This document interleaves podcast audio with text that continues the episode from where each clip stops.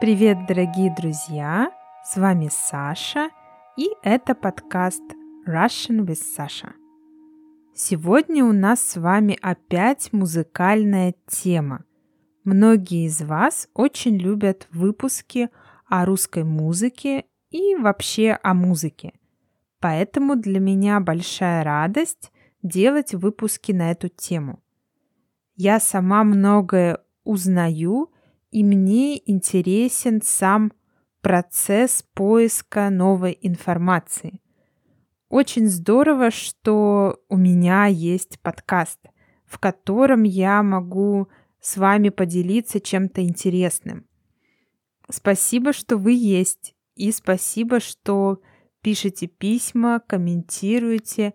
Это всегда очень важно для меня, ведь я все это делаю именно для вас. Сегодня мы с вами поговорим об авангарде, о русских композиторах-авангардистах и также о зарубежных композиторах.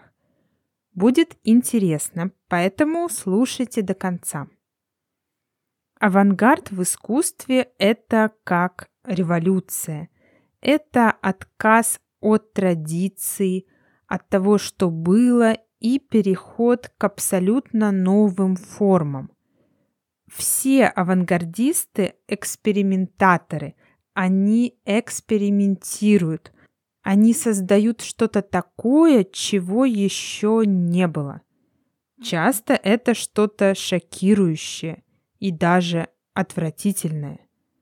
Если говорить о музыке авангарда, то часто это скорее не музыка.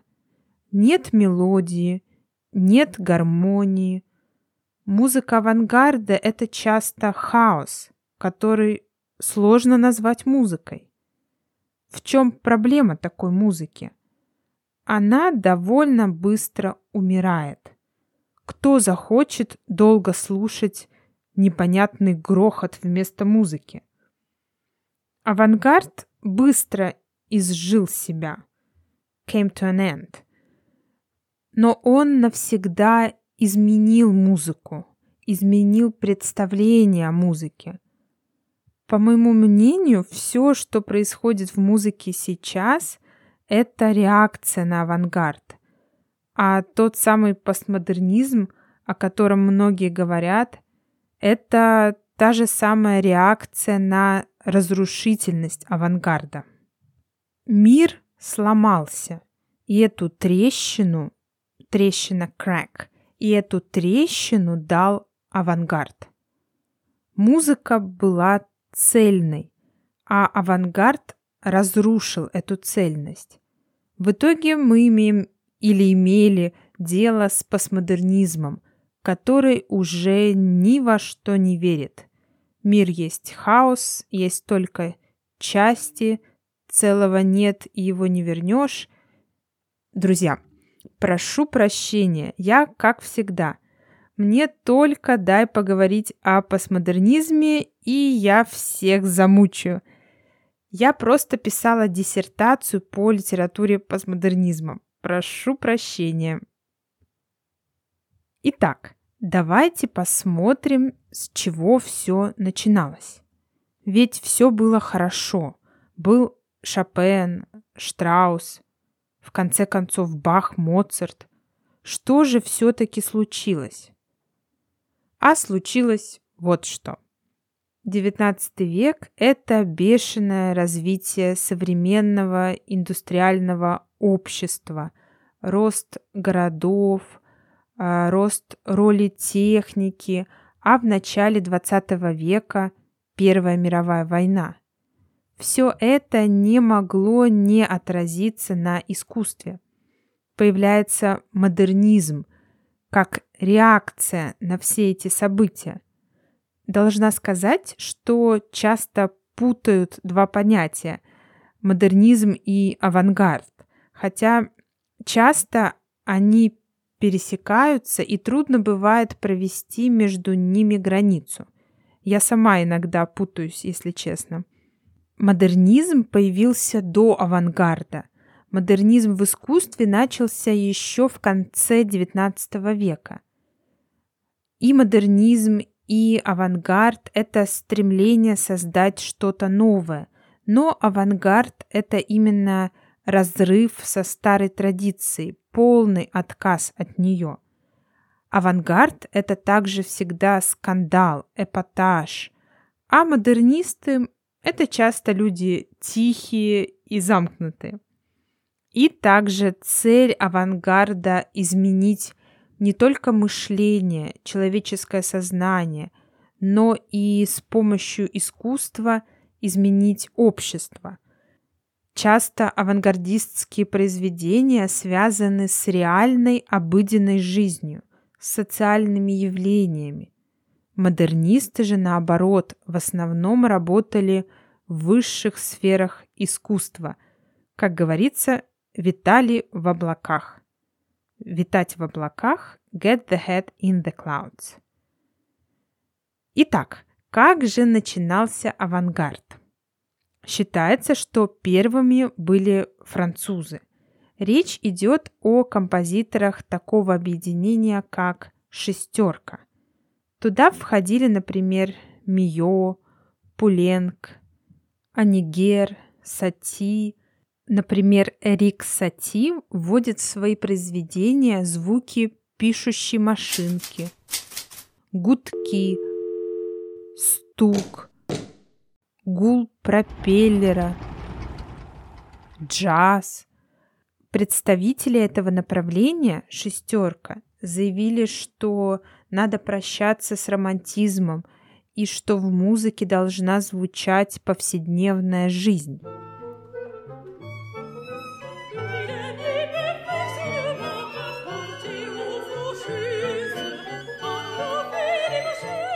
У композитора Мио, например, есть произведение для голоса, и это не произведение о любви.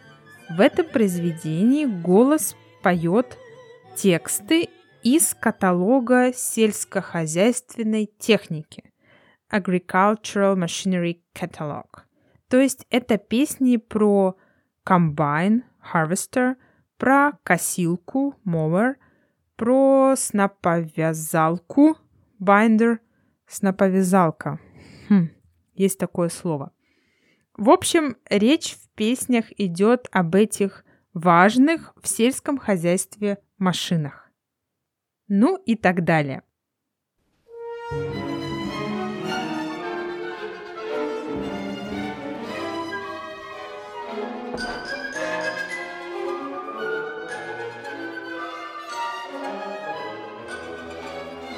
Конечно, говоря об авангарде, невозможно не сказать про Германию, про немецкого композитора Шонберга. Шонберг отказался от понятия тональность. До этого композиторы писали произведения в разных тональностях – до мажор, ре минор и так далее. Шонберг создал новую технику, которая получила название додекафония, в переводе с греческого 12 и звук. Додекафония – серия из 12 звуков, которые не повторяются.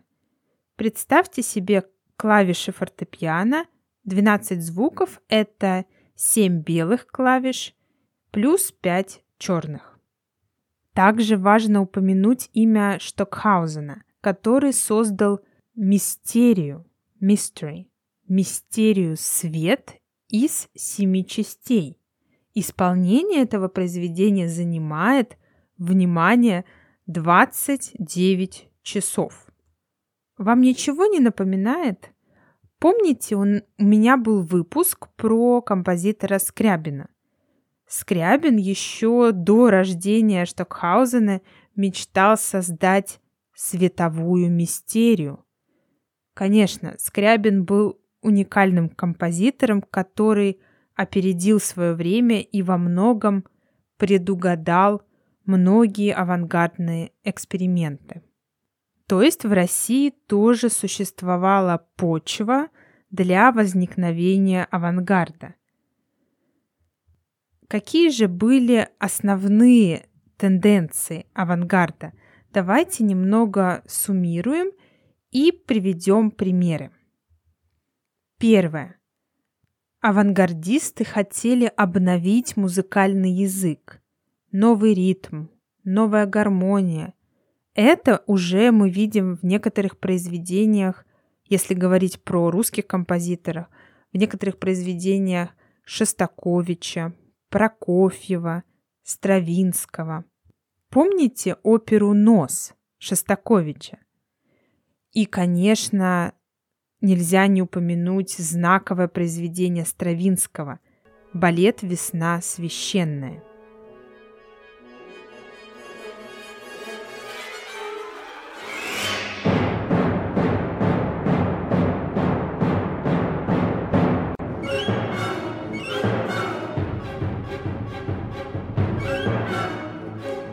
Авангардисты разрушают тональность.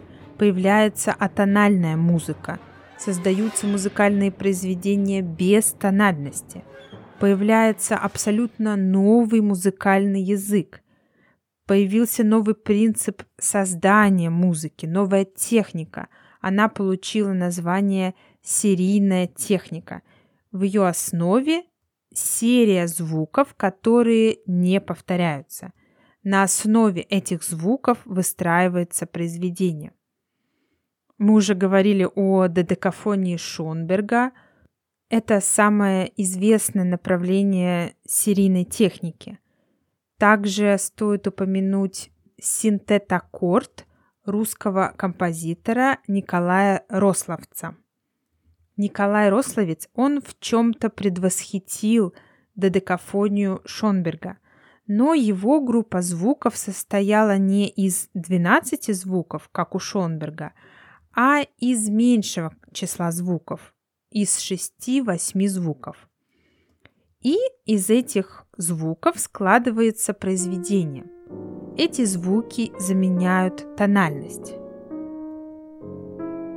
Давайте немного послушаем произведение Рословца, написанное в этой его технике синтет аккорда – синтетического аккорда.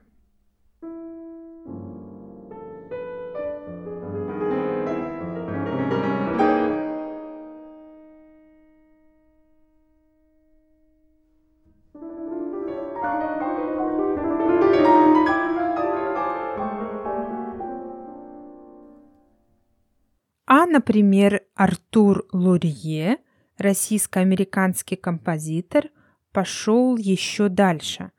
Он одним из первых стал говорить о том, что мало 12 полутонов. Мало 12 полутонов. Нужно разделить полутона. Что имеется в виду?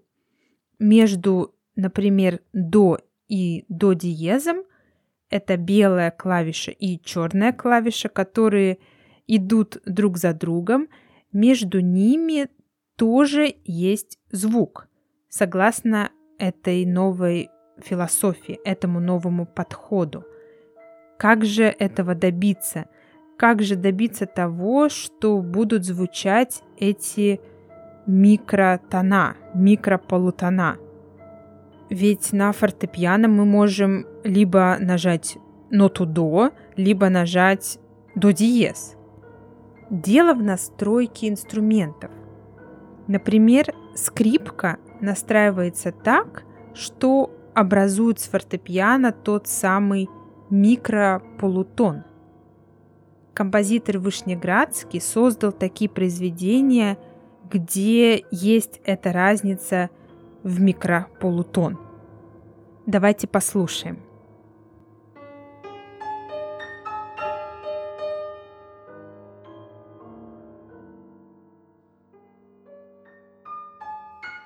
Чем основная проблема такой музыки?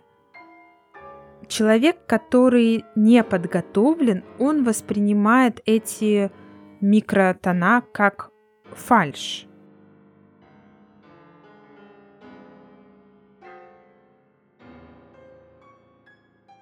Или просто как ту же самую ноту до, а не до плюс микроинтервал. И также большая проблема, как это записать. Надо придумать новые знаки. Это уже не до диез, например, а до диез плюс микротон. В общем, проблема. Но это еще не все. К сожалению, эту информацию я когда-то давно слышала и слышала это на лекции по искусству 20 века, но не знаю, о каком композиторе идет речь. Извините. Но расскажу, потому что это интересно. Дело в том, что один композитор написал музыкальное произведение, в котором присутствовал звук, который человек не способен слышать. Звуковая волна, которую человек не способен слышать. Возможно, и даже, скорее всего, речь идет об инфразвуке, инфрасаунд. Насколько я помню, люди пришли на концерт слушать это произведение. Но через какое-то время возникла паника, и люди начали выбегать из зала. В этом произведении присутствовали звуковые волны, которые человек не слышит, но чувствует. Те, кто были в зале, их охватил страх, и они не могли объяснить, почему. Я так полагаю, это было первое и последнее исполнение этого произведения. Извините, что рассказываю так, по воспоминаниям, но такой факт точно имел место быть. Второе. Новое требование авангарда включить в музыку повседневную жизнь. Шум заводов, грохот медных труб и так далее.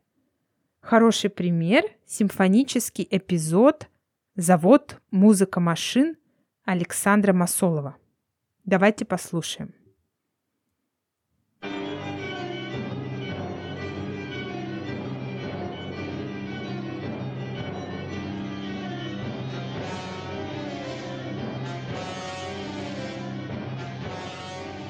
Так как в музыке должен быть шум, начались очень забавные эксперименты со звуком. Новые способы звукоизвлечения, новые способы добычи звука. Например, какие открытия были сделаны? Играть можно не только по клавишам, но и по крышке рояля и даже по струнам рояля.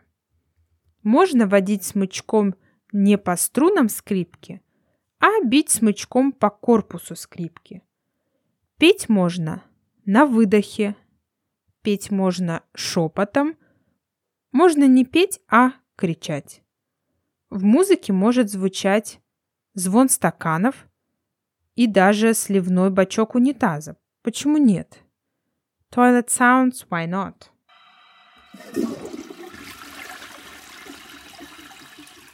Например, Джордж Крам «Маленькая сюита на Рождество».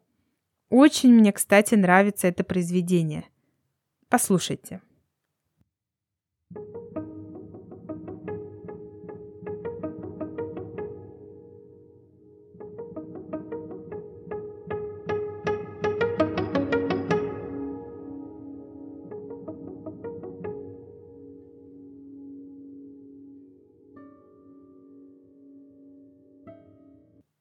Похоже на рояль? Не очень, да? Это игра по струнам, ведь у рояля тоже есть струны. Почему бы на них не поиграть? Обновить музыку, добавив привычные э, жанры, симфония, например, добавить фольклор, джаз. Нужно, чтобы не было границ между высокой музыкой и низкими жанрами. Нет больше высокой классической музыки и низкой народной. Искусство должно отражать все, должно стремиться к народу. Четвертое. Поиск нового звучания ведет и к созданию новых инструментов. Так Лев Термен изобретает такой инструмент, как термин вокс – Давайте послушаем, как он звучит.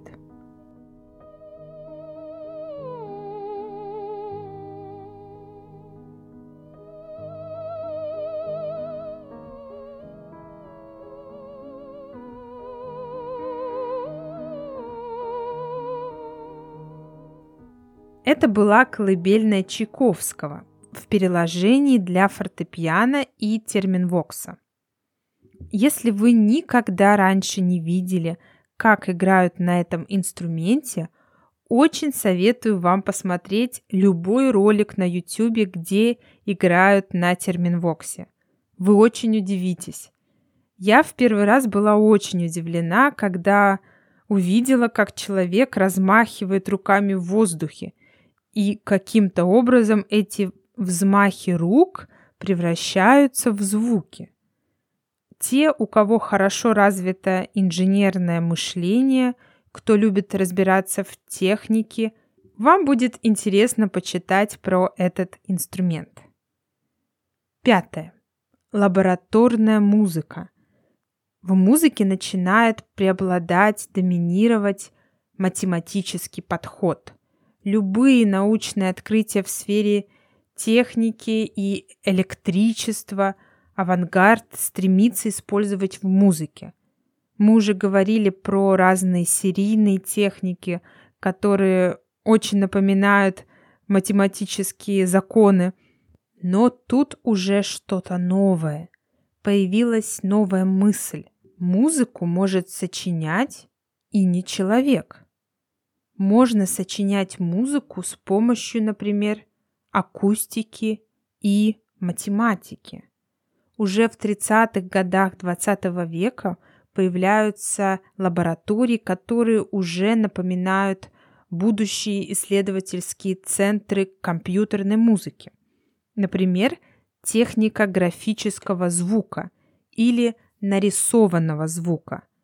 Это звукозапись, запись звука, созданная из изображений, которые наносятся на пленку или бумагу, затем воспроизводятся с помощью звуковой системы. То есть изображение, image, с помощью определенной системы начинает звучать. Появляется звук. Параллельно техника рисованного звука разрабатывалась в России и в Германии. Ну а сейчас мы знаем, что написать произведение может компьютер за пару минут или даже секунд. Достаточно ввести определенные данные. И вуаля, музыкальное произведение готово. Скоро музыку будут писать и исполнять и роботы. Роботы вообще уже много чего умеют. Интересно, куда это нас приведет? Друзья, думаю, пора прерваться. Эта тема мне, например, очень интересна. И, конечно, я о многом не успела рассказать. Могу продолжить эту тему и поговорить с вами о музыке середины и конца 20 века. А может и 21 века. Сейчас также происходит много-много чего интересного. Обязательно пишите, если вам бы хотелось услышать еще выпуск на тему современной музыки. И жду от вас аудиосообщений. Хотелось бы познакомиться с вами со всеми. Есть люди, которые мне часто пишут, чему я очень рада и очень ценю ваше время, потому что я знаю, как сложно – написать письмо или аудиосообщение на иностранном языке. Это действительно ценно, что вы находите время и пишете мне. Спасибо. А теперь нам пора прощаться. Буду вам очень благодарна, если посоветуете мой подкаст друзьям и знакомым, которые изучают русский язык, если у вас есть такие знакомые. И буду очень благодарна, если оцените мой подкаст и напишите комментарий на Apple Podcast, например. Это мне очень поможет. И если вам было что-то непонятно, и если вы хотите максимально эффективно использовать подкаст как метод изучения языка, то, как всегда, транскрипт, текст этого выпуска – доступен на сайте patreon.com slash russianwithsasha. Всем спасибо за внимание. Пока-пока.